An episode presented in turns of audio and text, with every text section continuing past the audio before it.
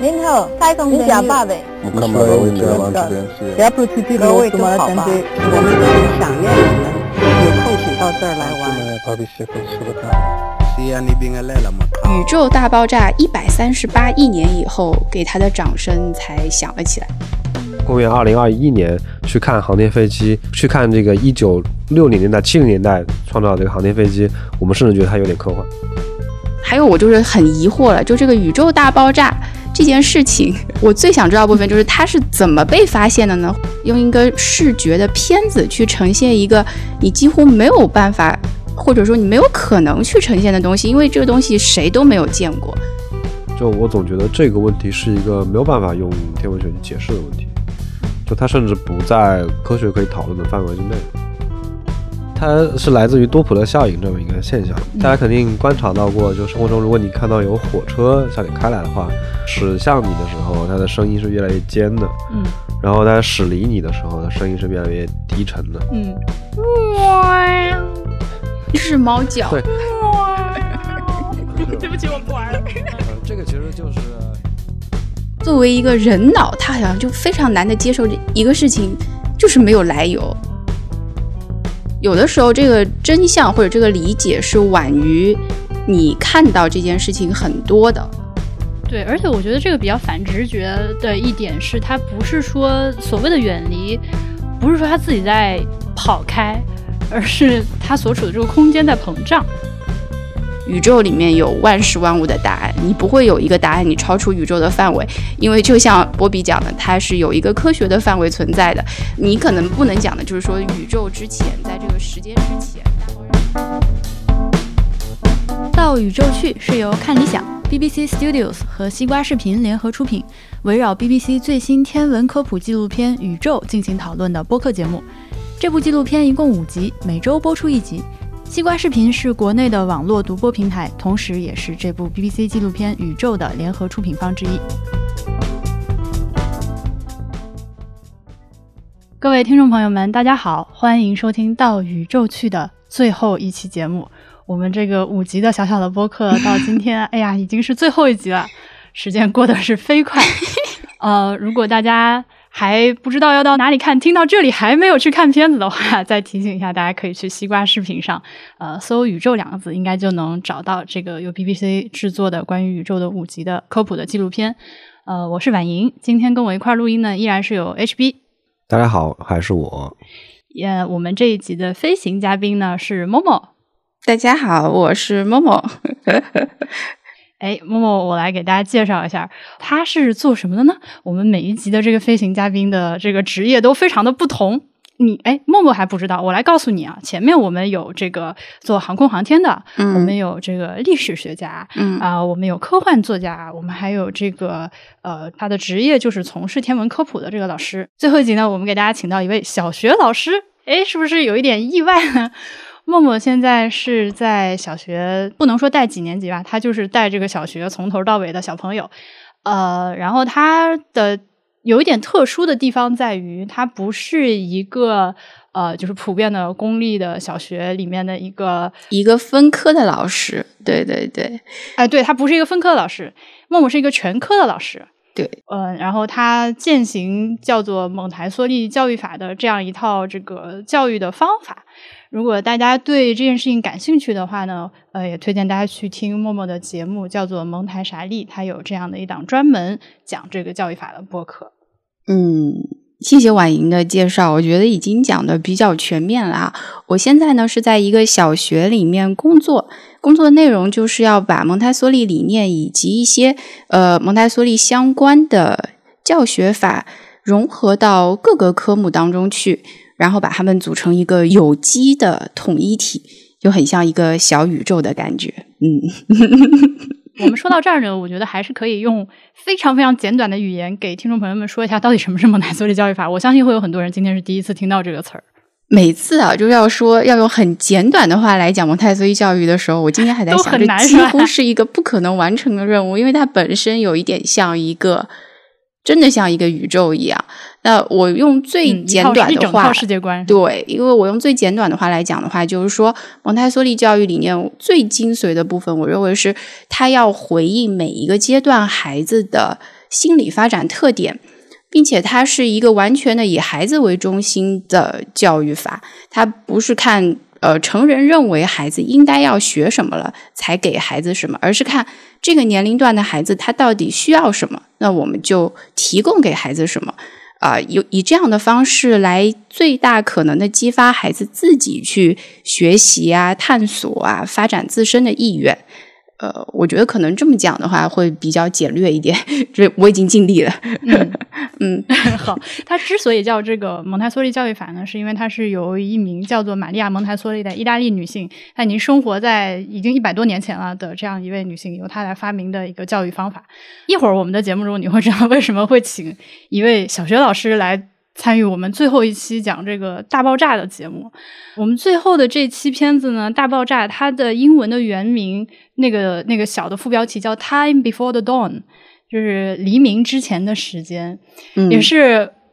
我们整个五期节目里面到了最后最悬的一集。它已经走到了科学的边界和宇宙的边界，就再往这个事情再往后讲，也确实现在的人类的科学已经讲不下去了，对吧？我想请默默来先跟大家说一下，你看了这个片子之后一些最直观的感受。就现在离我看完这个片子可能已经有差不多一个星期的时间了，我觉得这个时间跨度是非常合适的，就像你刚刚接触了宇宙大爆炸。然后现在让他一切都 settle down 一点，让他慢慢冷却一点。然后我再来回顾这个片子，我觉得印象比较深的就是，嗯，这个东西它到底要怎么讲？宇宙大爆炸，呃，用这样一个视觉的效果，用一个视觉的片子去呈现一个你几乎没有办法，或者说你没有可能去呈现的东西，因为这个东西谁都没有见过，都是大家的一个根据各种各样的数据或者根据。最新的研究得出来的一个推论，那这样的一个东西怎么展现给观众？我觉得这个是让我感到这个片子做的非常有意思的地方。那他通过了几段故事或者几几段圣经里面的故事，再结合到今天的这个很多的科学研究，它是反复穿插这样进行的。呃，这个形式让我会觉得还蛮新颖的。还有，我就是很疑惑了，就这个宇宙大爆炸。这件事情，我最想知道部分就是它是怎么被发现的呢？或者它怎么被提出来的呢？然后这个推论到底是怎么产生的呢？这是一个让我感到很想知道的部分。看完片子，我就更想知道的部分。嗯哎，朋友们，你要知道，默默老师在提出这个问题的。有两个前提，第一个是他跟我们我们三个人一起看了这期片子，第二个是为了录今天这期片子做准备，我和孟孟老师在前两周还一起去参观了上海天文馆。哎呀，我这个节目里面已经第几次 Q 到上海天文馆？天文馆已经打了几次喷嚏了，好吗？天文馆里面详细的讲了这个过程，事实证明咱都没看懂，呃，所以。呃，要不要布比来我给我们大家那个简单的再 recap 一下这个过程？他在片子里其实有讲到，就是呃，我们怎么发现宇宙大爆炸？那那个里面提了一个概念叫微波背景辐射。对，啊，就是这个东西，你可以理解为在非常非常非常非常遥远的这个呃宇宙里面，它有有一点点温度，你可以通过哦这句话，在非常遥远的宇宙里有一点温度，嗯，就是不再寒冷。如果你直观的去理解，就是在非常遥远的宇宙里面，没有任何星光的地方，它应该是绝对冷的嘛，就是绝对零度。一片死寂。对，就一片死寂，什么也没有，就是绝对零度，没有人发光，没有人发热。那现在我们能够探测到，在这个呃遥远的宇宙里面，有一点点温度，就二点七 K 的这样呃的温度。那哦人人类就想要去解释这个温度是怎么来的嘛？嗯。那经过一系列的这个科学的推论，然后这种假说验证。我们最终就构建成了这一个嗯大爆炸学说，呃，就是因为它目前还只是一一种学说，它并不是说一个非常确定的定论。嗯，对，就是说这个宇宙是从呃非常小的一个基点，然后开始呃爆炸到现在这么大的一个，就人类看起来是无穷无尽的空间。大家呃如果还有印象的话，片子里面有一个。展开了之后，一个扁扁的椭圆形的一个图，然后那个图上有一些蓝点，有一些红点，有一些黄黄，就是一个看上去很像红外照片的一张，对。对。对，一张图，那个就是所谓的宇宙背景辐射图，它是把从地球中心观测出去的这个天球拆开投投影到的这个平面，有点像那个呃，把地球投影到这个平面上啊，对对对，那种平面的世界地图，嗯。的那种感觉，它就是把这个天上这个天球。把它拆开平平摊开，然后就看到这样一个图。对，这个就是现在，如果我的理解没有错的话，这张图或者说这张图所反映出来的来自宇宙最深处的那个微弱的 热量的辐射，就是大爆炸理论的一个比较实质性的证据，或者说是最实质性的证据。嗯，对。呃，因为如果说当初没有一个超超热、超剧烈、超狠的一个那，而且是一个不规则的爆发的话。呃，为什么现在这个遥远的地方依然有一些没有降下去的温度？大概就是这样的一个逻辑。然后除此之外，他还解释了，他还讲到了红移这件事情，然后也是大爆炸理论的一个佐证的证据，对吧？婉莹现在很专业了呢，看了几集 纪录片之后，突然之间已经这样的话都可以说出口了。好，红移科学家继续。是的，嗯，那红衣就是说。呃，它是来自于多普勒效应这么一个现象，大家肯定观察到过。就生活中，如果你看到有火车向你开来的话，驶向你的时候，它的声音是越来越尖的，嗯，然后它驶离你的时候，它声音是越来越低沉的，嗯，哇，是猫叫，对，对不起，我不玩了。呃，这个其实就是。呃，声波的这个多普勒现象，那呃光或者说电磁波，它同样作为这个波动，它也有类似的效应，就是这个一束光或者一束电磁波，它是从远方传向向我们发射的话，我们看上去它它就是一个呃这个蓝移的状态，嗯嗯，那所谓蓝移就是它的波长越来越短，频率越来越高。那如果一一一束光是这个从我们往外发射的话，嗯，那就是一个红移的状态。就我们看到那个光，那它就是频率越来越呃越来越低，波长越来越长。嗯，那宇宙中的红移就是我们能够观察到所有的星星，它发出来的光都是在往后退的，就是所有星星都在离，就是远离我们。就通过这个多普勒效应去呃一些计算，就发现这些发光的天体，发到了遥远天体吧，可能银河系内的我们还可能看不太出来，就其他星系的的来自其他星系的光，就发现这些星系都在远离我们，都在往外退。那这就这样的一个图像就比较符合，呃，这个大爆炸理论所提供的，就是宇宙是从一个很小很小的点开始，呃，扩散开了，整扩散开的这么一个图像。对，而且我觉得这个比较反直觉的一点是，它不是说所谓的远离，不是说它自己在跑开，而是它所处的这个空间在膨胀。嗯，对，就是像气球。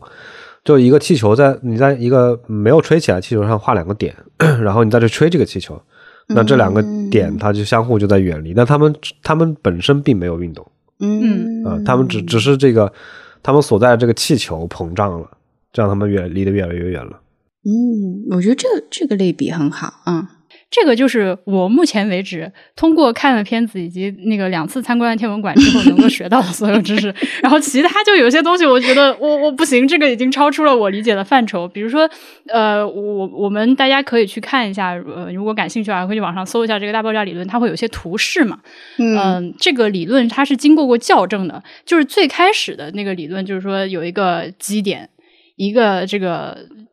质量巨大、能量巨大的一个基点，然后它突然三炮爆炸了之后，它是一个线性的膨胀。但是这样的一个理论后面就发现，就是跟这个计算对不上和观测对不上。对，然后经过了一顿一次修正，就是它它这个炸开之后有一个暴涨期，嗯，而且是一个在非常非常非常非常非常非常小的时间单位里面，就一刹那间，这个宇宙有一个暴涨，然后后面它的这个。膨胀的速度就是放缓了，所以看上去就很像一个那种圆底的花，就是那个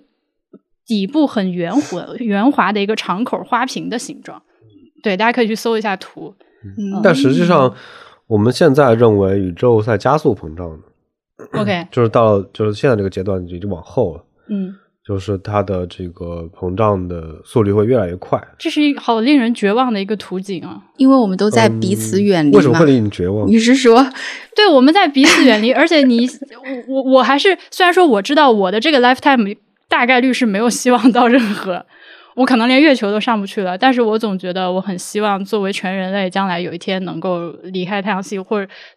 或者去到去到别的那个星系里面去看一下。如果它一直在离我越来越远，我就很痛苦。我搞这个宇宙飞行，那个那个飞船是要飞得多快才能赶上这个膨胀的速度和远离的速度？对啊，就赶不上。宇宙的膨胀速度会会超过光速的。对啊，它都超过光速了，那就意味着我永远也哪儿也去不了了。对。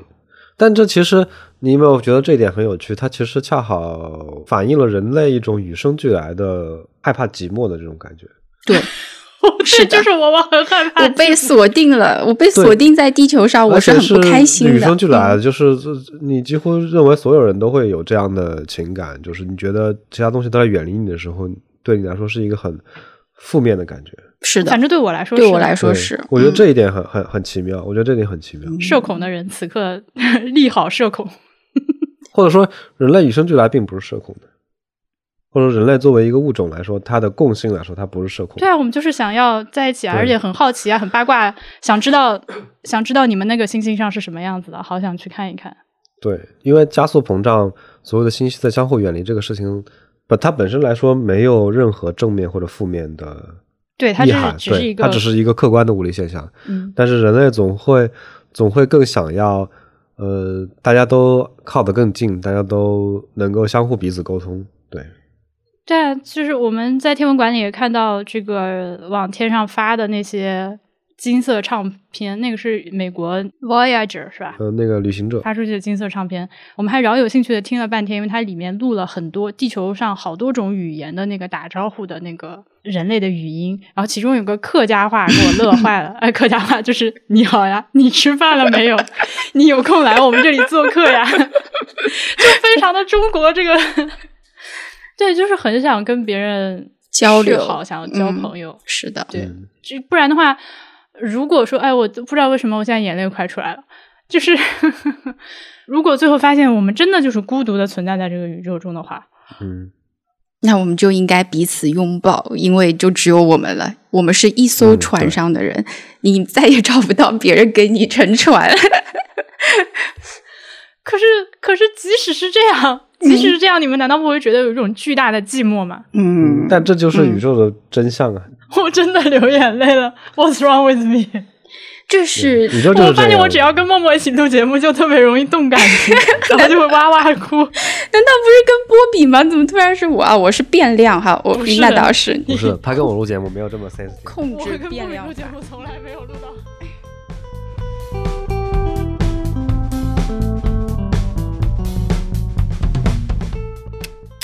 但是我我在这节目里面还有一点，我是觉得他点到了，然后我觉得非常好的一点是说，有的时候这个真相或者这个理解是晚于你看到这件事情很多的。呃，我不知道说这个，比方说这个宇宙呃微波辐射背景这拍摄，它一开始这个项目它肯定不是冲着一个这样的目的去的，它不是说因为我先假设了有大爆炸，然后我再去。寻找这样的一个契机，我我我想测这个宇宙的温度。那么它应该是先凑巧，或者先有这样的一个数据，先有这样的观察，拍了照片，然后我们再试图去解释这件事情。然后是有一个先拍再解释，再看看它有没有别的东西可以反驳到它。如果没有，那么有可能这个推论就是这样。呃，我觉得这是一个非常在我眼里很有逻辑，然后非常。呃，就像我们了解小孩子的整一个发展过程一样，也是这样。就是你有的时候，你只能先去看他的现象，然后先去承认他他是有这些现象的，然后你才能够试图再用一些理论来解释。你不能够先有一个理论，然后再硬往这个孩子身上套。就是我觉得这一点其实对我来讲还是会有一定的触动，因为有的事情你如果看见了，你就只能是看见，或者是你是看不见，但是你先得把它给不管怎么样，你要记录下来才能试图去解释，而不是马上就带着一个主观的情感色彩去否认，就是说这个事情不应该是这样，但是它已经发生了，就是它就是这样，你得先实事求是的把它给呈现出来，然后我们才能够去解释它。我这件事情啊，三 K 背景辐射一开始被发现的时候，确实是一个底噪、一个干扰，对吧？嗯嗯，就是在做某些观测的时候，发现就是有一个这个底噪，无论如何都去不掉，然后最后终于把它分离了出来。它是一个宇宙。你就幻想我们在录音的时候，房间里面有个空调一直在稳定的发出一个嗡嗡嗡的声音，嗯，然后最后终于找到这个空调。但至于说，呃，大爆炸理论先提出，然后被这个印证，还是先找到三 K 背景辐射再提出大爆炸，这个我不确定。只是在想啊，因为我觉得不太可能说是先有了这个理论，然后我为了去验证这个理论，我才会提出来，呃，有没有这样的一个宇宙温度的概念？我觉得在我的逻辑里面，可能应该是先有了这个照片，然后才是这样提出来的。我不知道，波比知道吗？就是先有这个理论，这样子就先、嗯我们预计它会有这样的辐射，哦，是这样子的吗？嗯但最开始是呃，我们发现有一个无无论如何也消消除不了的噪声，嗯然后这个这个噪声就恰好又符合了呃这个大爆炸的理论，然后人类就发射卫星上天上去去看这个东西它究竟是怎么样的。嗯，其实有很多天文学这方面的成果都是这样，比如说呃黑洞。对吧？它一开始的时候，最早的时候，这个是来自维基百科的信息啊，呃，是这个十八世纪还是十七世纪的一个法国的一个当时的天文学家，他提出了这样一个猜想，而且当时他给这个东西起的名字叫呃暗星或者黑星吧，dark star。就在那个情况下，他完全没有任何的观测可以佐证他的这个理论，他就是纯粹提了一个理论。然后后面，呃，有一些其他的科学家不断的去也提出类似的观点，然后最然后再往后又有一些观测进行了佐证，经常是这样的，就是不不不一定，就是是先提出某个理论，嗯还是先有一些观测结果，然后所以它是一个互相佐证的过程。嗯，对我只是想要说是，我觉得先有看或者先有你得接纳这件事情的这个呃心态是非常重要的，因为有的时候你其实不知道你看了什么，你也不知道你看的里面到底哪一点是重要的。但是起码你先得看，因为不看的话，可能什么都没有。有一天看完片子的有一天，我在睡觉之前，我突然想到了一句话，这句话是我在十多年或者二十多年前看的。那个时候有一本书呢，我我是从一个叫贝塔斯曼书友会的地方买的，叫做《永恒的灵性》。好，这个我已经不记得作者是谁了，反正它里面有句话，他说是宇宙大爆炸一百三十八亿年以后，给他的掌声才响了起来。大差差不多就是这样的一句话吧。呃，我当时根本、哦根本哦这大鸡汤，超级鸡汤。我我当时根本就没有想过这句话到底是什么意思，但是因为这句话它反复的出现在那本书里面，我就记着了。一直到我看完这个片子，我现在突然想起来的时候，我觉得这是一句挺好的话，因为我们作为一个解释者，这个宇宙大爆炸它已经发发生那么久了，从来都是没有人知道。没有任何事物知道，但是现在人类充当了一个解释者的角色，他终于解释了一下这件事情是怎么发生的啊，并且没有这个大爆炸，我们一切都不会存在，因为有了这个大爆炸，呃，有了生命，有了后来的一切的一切的一切，所以我们要为他鼓掌。我觉得这句话还挺好的，就分享给大家。你这个让我想起我们就是第一集节目的时候，其实段志强老师录《太阳》的时候，我们也说到了一个类似的东西，就是嗯。片子里面当时 Brian Cox 他就是说，就是直到有了生命之后，一切才有意义。嗯。所以你说的这刚刚关于大爆炸的这个说法呢，一方面它一方面它鸡汤嘛，另一方面它也是我再说一遍，就是这个能做出这样的一个论断，是一个人类胆儿还挺大的，就是还挺把自己当回事儿的一个说法，就是大爆炸这样的一个影响全宇宙的一个一个标志性的事件，然后直到被人类那个提出来，它才有存在的意义。人类就是很喜欢给各种东西增加意义的嘛，这是无法避免的事情。然后我们这个片子里面，它除了说大爆炸之外，它其实花了很长的时间在讲大爆炸之前，而这期的标题就叫 “Time Before the Dawn” 嘛。如果我们把这个大爆炸就是比喻成太阳从地平线上跃出来那一瞬间的话，那么它之前是什么？呃，我做的笔记，他说是 a very strange place，就是一个非常奇怪诡异的一个地方，嗯它没有物质，只有能量。能量，No matter, only energy。啊、嗯但是几乎是静止的，但是有又有着轻柔的，几乎是静止的，但是又有着轻柔的涟漪，almost still but with gentle ripples。这个是我 做的笔记。然后当时这个片子里面，就为了表现这个啊，我真的觉得这个视频编导已经尽力 做出来了，对吧？大家也都看了片子，都知道我在说哪一段，就是有一团奇怪的光影在屏幕上晃动，因为这个真的没有 超出了它确实视频的范围，对它确实是不能用一个视频的节目来反映的。但同时呢，我知道他想说什么，但最后我其实没有看懂。如果说这个大爆炸之前，它是一个太虚，就是太虚 什么？为什么？我没听懂。太虚，彻底的虚无，然后又有大量的能量，但到底发生了什么，让这些能量最后，它那就等于说它先坍缩成一个基点，对吧？然后再从这个基点发生了爆炸，然后现在还有一些理论是说宇宙膨胀到最后会再次收缩、再坍缩、再爆炸。那他也他这么说，我就只能这么猜想，对，嗯啊，那只能这么猜想，是。就是之前很多朋友他知道我是。做天文研究的的话，他就会问类似的问题，就是会问我大爆炸之前是什么样子的。嗯，就我总觉得这个问题是一个没有办法用天文学去解释的问题。嗯，就它甚至不在科学可以讨论的范围之内了。嗯，此话怎讲？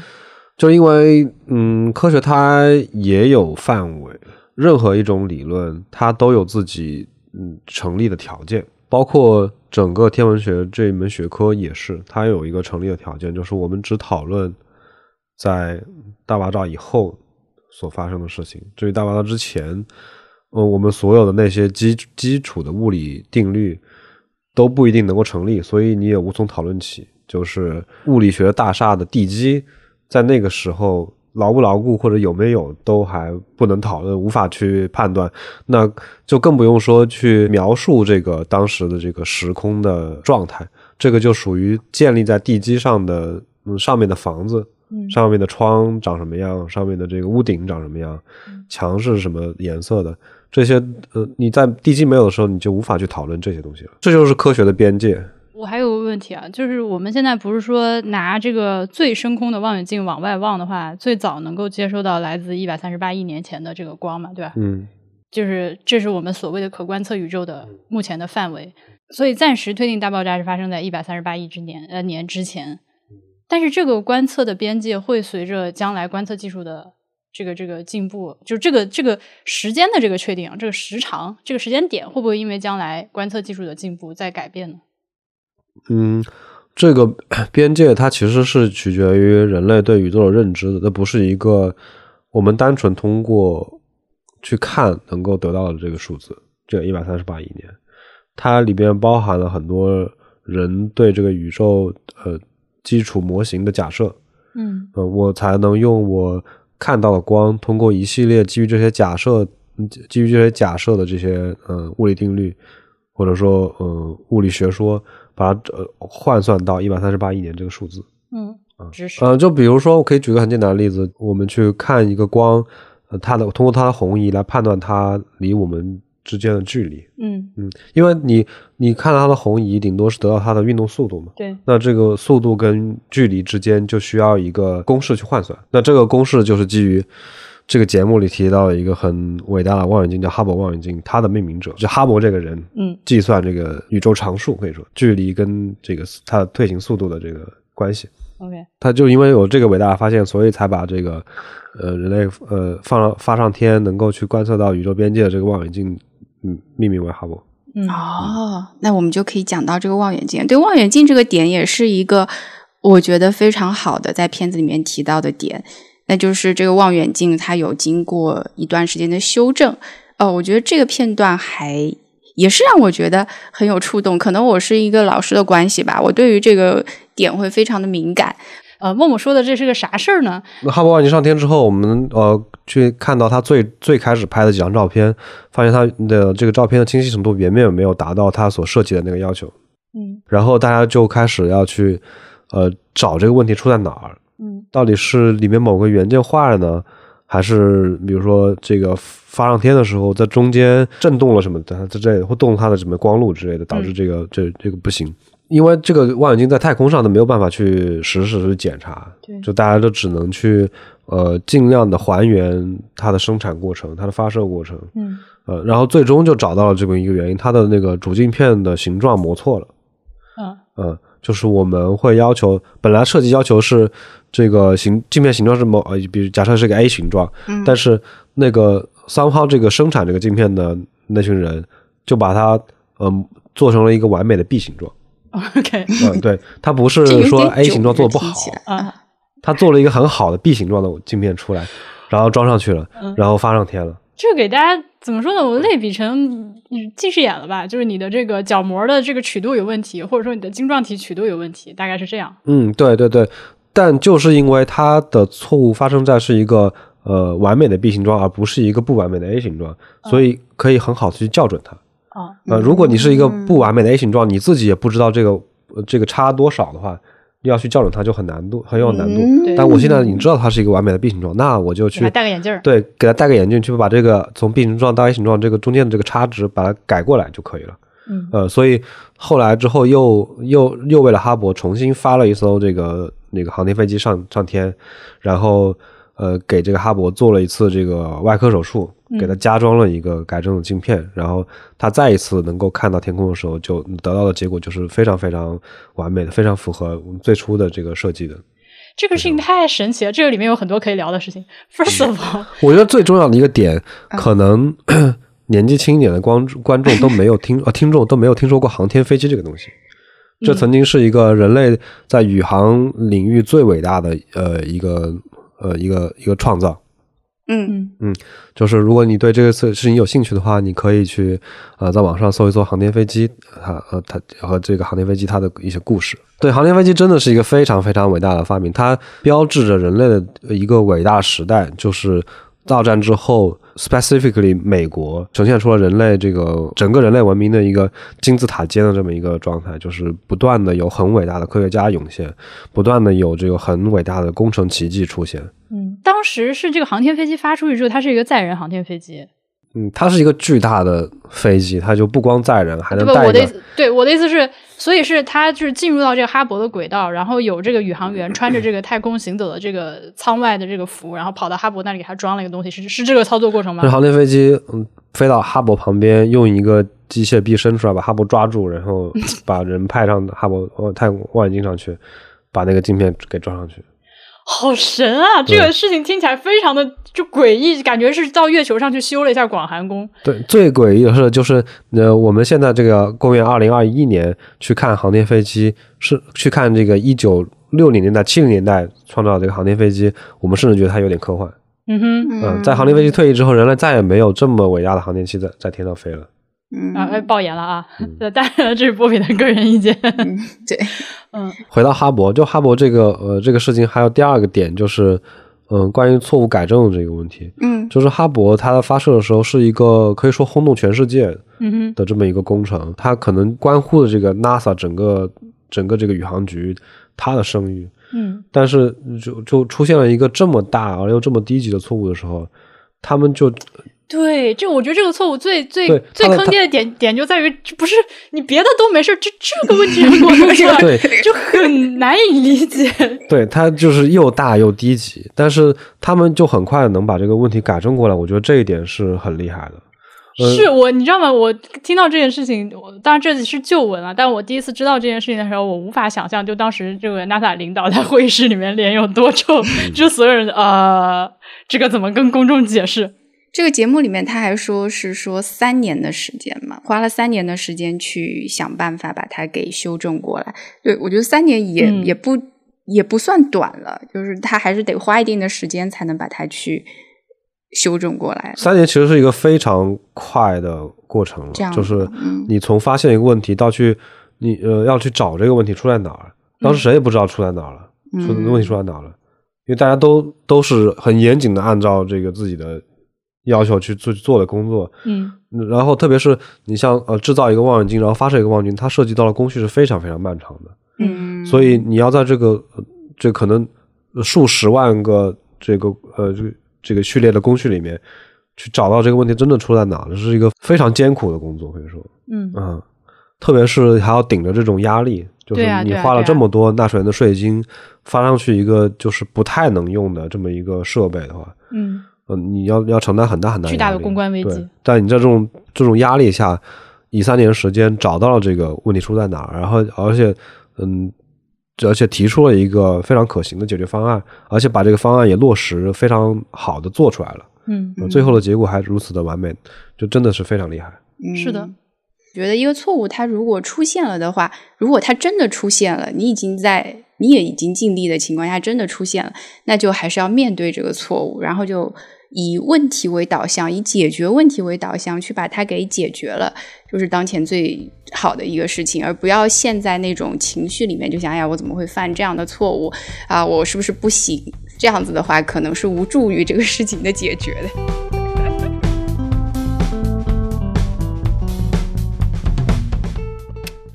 我们可以转到下一个问题，就是我今天之所以要在这期节目的原因，是因为婉莹想邀请我，呃，介绍一下，比方说我们跟小学生是怎么样去介绍这宇宙的，以及蒙台梭利在小学里面他会提到一个概念叫做宇宙教育，呃，为什么说，呃。他会在小学的阶段提出要给孩子宇宙教育。Q 自己的，你能你能把这个任务交还给我，让我来自己。因为你已经开始，啊，行吧，那你你 Q。就是我特别想说的，就是所谓宇宙教育这个教育这个东西，在我们小时候是完全不存在的。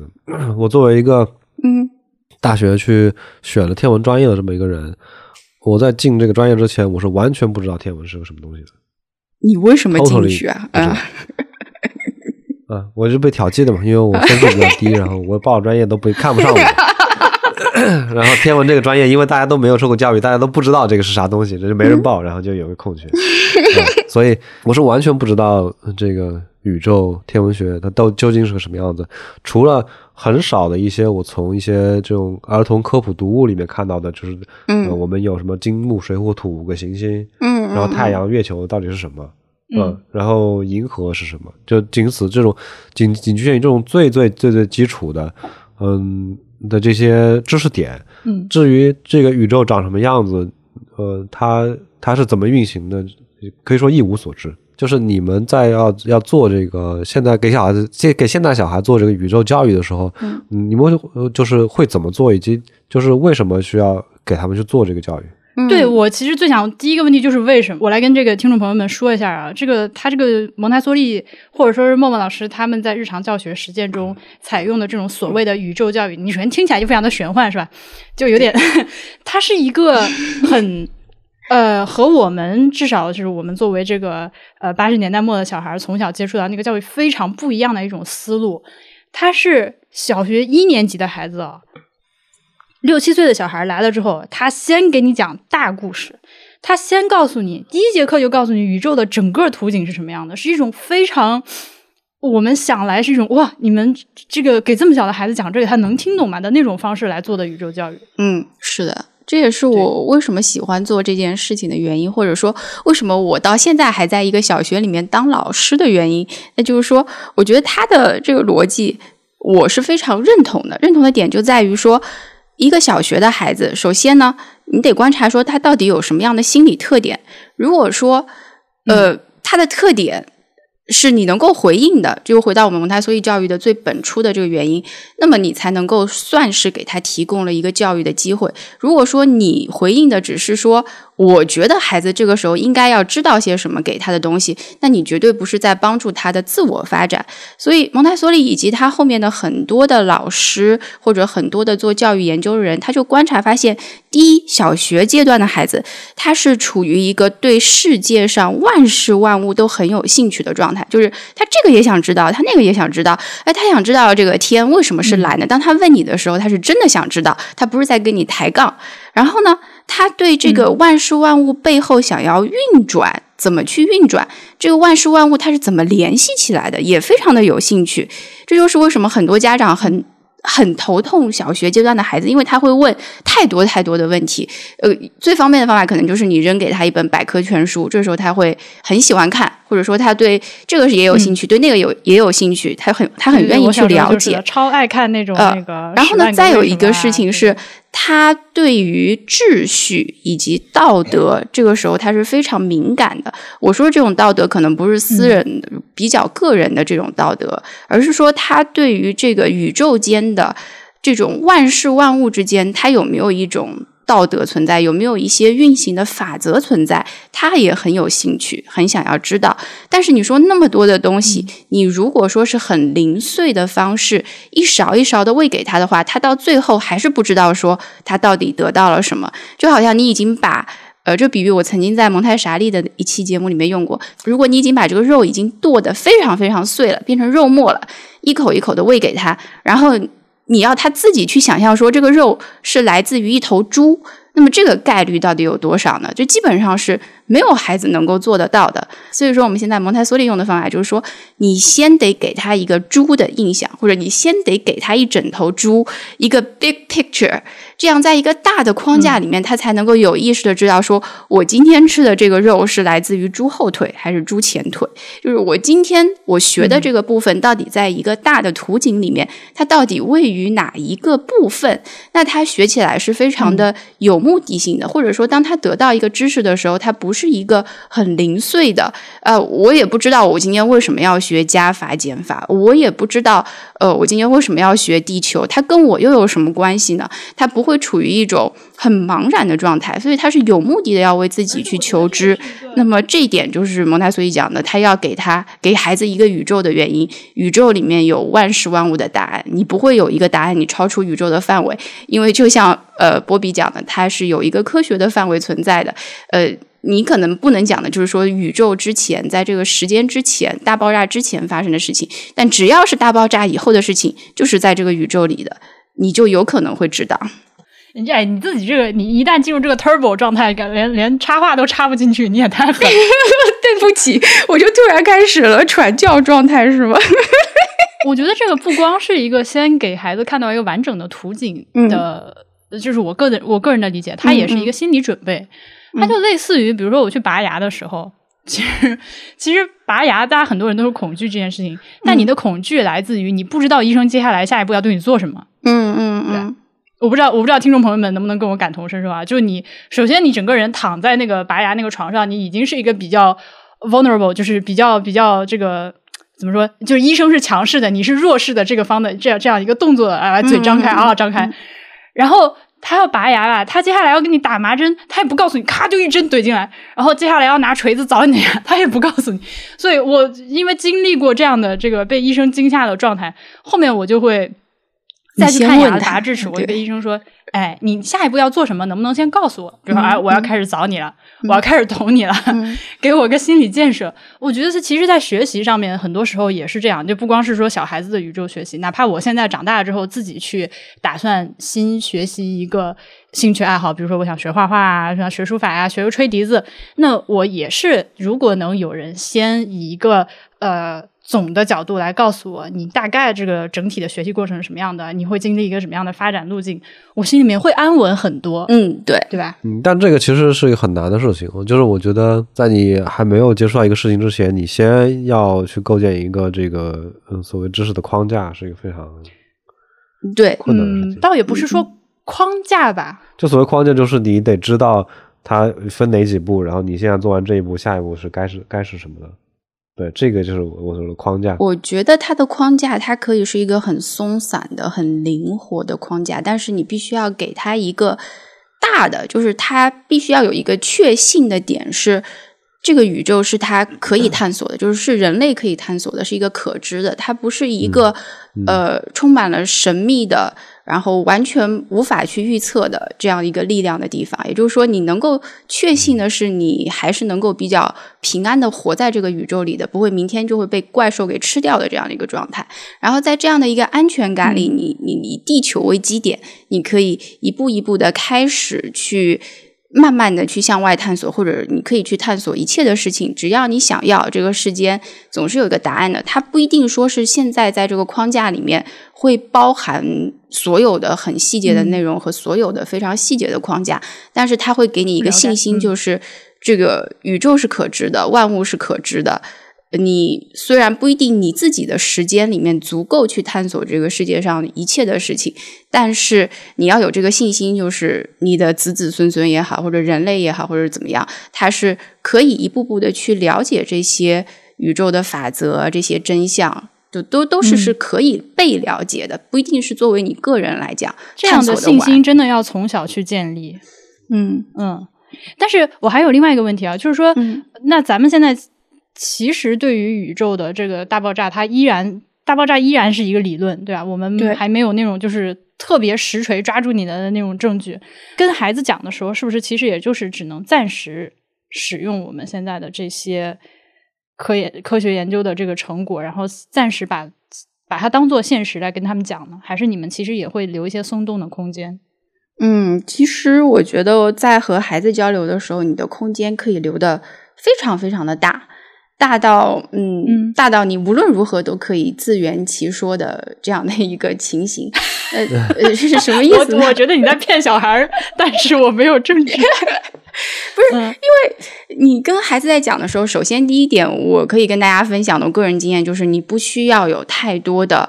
呃。精准的数据，当然，我我们在学这个以后的科普文或者怎么的文，它会。有一些数据让你觉得这个事情很真，但是对于孩子来讲，他的理解思路他不是这样，他只要这个逻辑是通的，他就觉得这个事情是对的，并不是一定要说你的数据一定要给的非常非常准，因为我们其实，在天文学上，尤其是在天文学上，实在是有太多的坑了。比方说像这个冥王星的事情啊，来了又去，去了又来，就是到底是不是行星？总总之就是一个很讨厌的点。那你跟孩子在讲的时候，如果你不用讲那么细的话，其实也没有关系。反正就是说，行星就是绕着这个太阳，绕着我们的太阳转的这样的这些星星，那他也是可以接受的。你不一定一定要说啊，这个冥王星到底是不是？他根本就不纠结这一点。那我就就是觉得，在我们给孩子在讲这个故事的时候，我们有的时候也不一定会。明确那么说哦，我们现在有发现了一个理论，叫做宇宙大爆炸。我们会这样说，就是说一开始这个宇宙当中就是寒冷和黑暗。我们甚至也不一定会提太虚这个概念，因为太虚，他们一听肯定就是我能想象他们眼前这个表情就是太虚，就可能他连这两个字都不知道是什么意思。所以我们就说一开始就是这个世界上就只有寒冷和黑暗啊，然后就要开始讲故事了，是不是？有一种忽悠小孩子的感觉。好，来来来，你跟大家讲讲你们是怎么讲的，这是第一课。然后这个在这个寒冷和黑暗里面，哈，那孩子就会想有多冷呢？到底有多黑呢？我们就会有一点点小小的小的示范。怎么示范？我们就说啊，请大家把眼睛给闭上。闭上以后，就说你现在眼前看到的、感受到的这个黑暗，和宇宙当时的黑暗比起来啊，这就像白天一样。然后你就可以看到孩子们的表情，就是嗯皱眉，然后再尽力的闭上眼睛，在体验那个黑暗。然后我说好，现在大家可以睁开眼睛，再拿出了一桶冰，好，然后请大家挨个来摸一摸这个冰。要大家想象是六七岁的小朋友，那他们每一个人都是会把手完完整整的浸到冰里，就说哇，好冰哦，就是这样子的一个状态。然后好，擦完手，我们一个全部都轮完之后，我就说大家感受到的这个冰。或者说，这种寒冷和当时宇宙的寒冷比起来，这个冰就像火一样。然后他们又开始，嗯，因为这种探索，它已经。超出了我们其实实际能够感受到的范围了。你没有办法跟他讲宇宙到底有多黑、有多冷，你只能用日常生活中的东西去激发他的想象力。这个事情就是他只有通过自己的想象和思考，他才能够知道说那时就是很黑、很黑、很黑，那时就是很冷、很冷、很冷，就这样的一个状态。那这个事情呢，我们就以这样的方式会和孩子来表述。在讲完这个之后，我们就说，然后就有了光，我们就。没有办法再继续讲了，我我我也不会提到大爆炸，我只会说好在这个黑暗和虚无，或者说在这个黑暗和寒冷之中就有了光。那这样在讲起来的时候，会不会有一点点像一些神话里面的描述？对于孩子来讲，他他就像听一个故事一样，然后有了光，这个光。就形成了巨大的炙热的云，你就一步一步一步的把这个大爆炸的过程给它讲出来。但是在这个中间，你只会用到非常少、非常少的数据，因为数据对于孩子来讲，你说十后面有多少个零，他们完全都是没有概念的，你就没有必要遇到。然后后面我们会提到一些粒子的时候，我们就会说啊，有一些粒子，但是我们也不说它是阿尔法还是那个什么。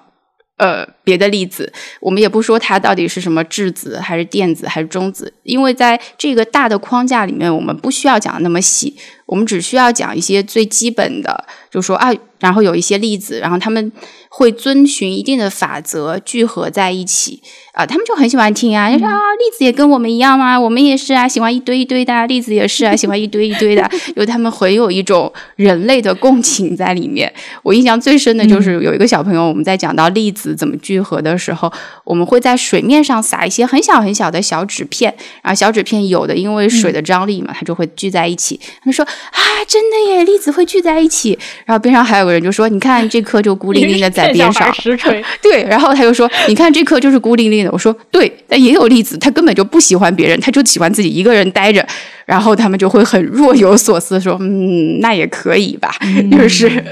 所以跟孩子在讲故事的时候，其实不需要特别特别的，你怕犯一个错误，你只要用一些呃比较生动的或者他们能够理解的语言，把这事情大概的。想法，你把它讲出来，并且你不要加入这种明显就是违反现在科学定律的事情就可以了。因此和和因此和孩子沟通是可以非常轻松的。你只用讲你知道的部分。如果说你遇到了你不知道的部分，你就可以说啊。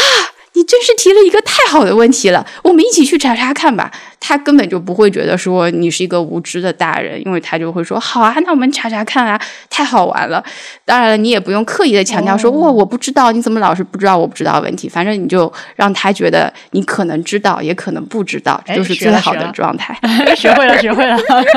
其实你刚刚讲的这个宇宙的故事，嗯呃，和这片子到快结尾的时候，Brian Cox 讲的那个非常的相似。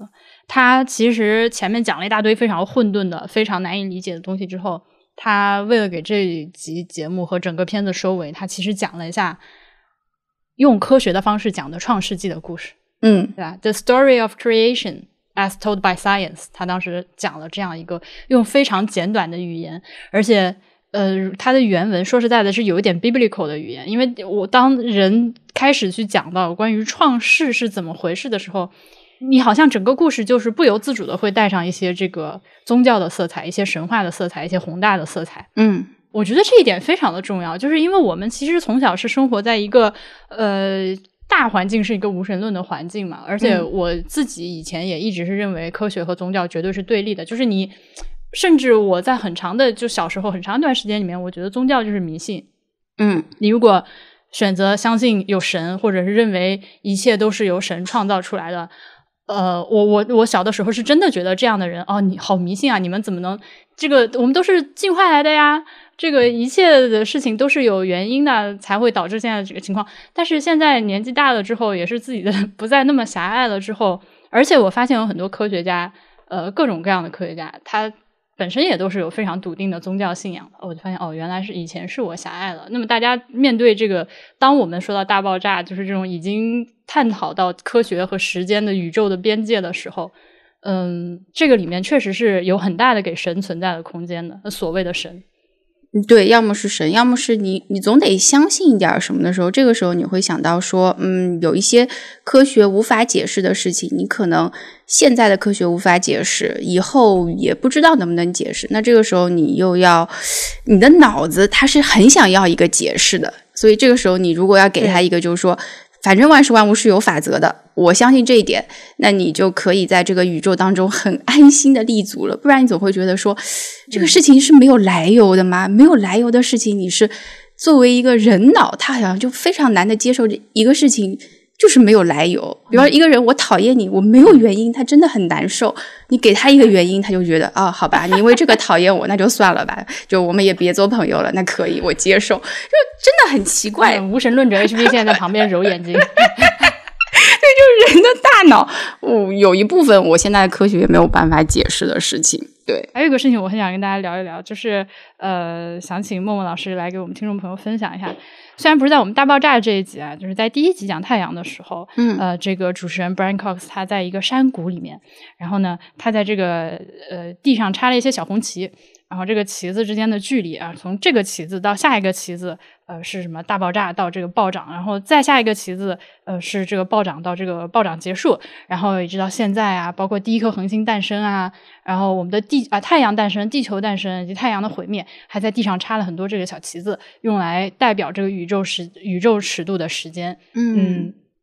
就是以此来展现这个时间过的时间是有多么的漫长，以及我们的未来是无尽的黑暗，非常的丧那一段。然后他对啊，他就说，就是这个宇宙的未来，就是所有的星星都会熄灭啊，嗯，然后对，就是挂掉之后的星星也会死，对吧？一颗恒星它挂了之后，它有很多种可能性，它要变成白矮星，它变成红巨星，它变成黑洞，怎样怎样怎样，就哪怕是黑洞，最后也会挂掉。然后这个宇宙就是无尽的黑暗，我们人类是非常幸运的，生活在这个宇宙的群星闪耀的时刻。Anyway，呃，这个是他在片子里面的一个展示的方式。然后呃，我们在这个天文馆里面也看到了天文馆用来展示这个宇宙时间尺度。它和呃，我知道默默老师就是这个在给小朋友教学的时候采用的一种解释方式非常的相像。嗯，他就是把这个宇宙的时间从大爆炸那一天。嗯，开始算，然后一直到我们这个呃，这个二零二零年左右，这个人类的时间，如果说大爆炸那一刻是呃一月一号的零点，然后我们这个人类今天是这个呃一年中的最后一天，十二月三十一号的二十三点五十九分的最后几秒钟，然后把。这个作为一个整年来划分宇宙的时间尺度，包括我们在天文馆里面看到的，也有一个类似的，和默默老师上课给小朋友们介绍这个宇宙时间尺度很像的展示方法。呃，我想请默默老师跟听众朋友分享一下。我们如果说是在分享的时候啊，我我们在天文馆看到的是这个从宇宙。诞生一直到人类出现，应该是这样的一个历史，所以它有一百三十八亿年。那它放到了一年里面去给孩子，或者说给各位观众去进行一个展示，我觉得这个是挺好的，因为这是一个人脑能够去想象或者你能够去推理和类比的这样的一个时间尺度。那我们和孩子在进行的时候呢，有的时候是。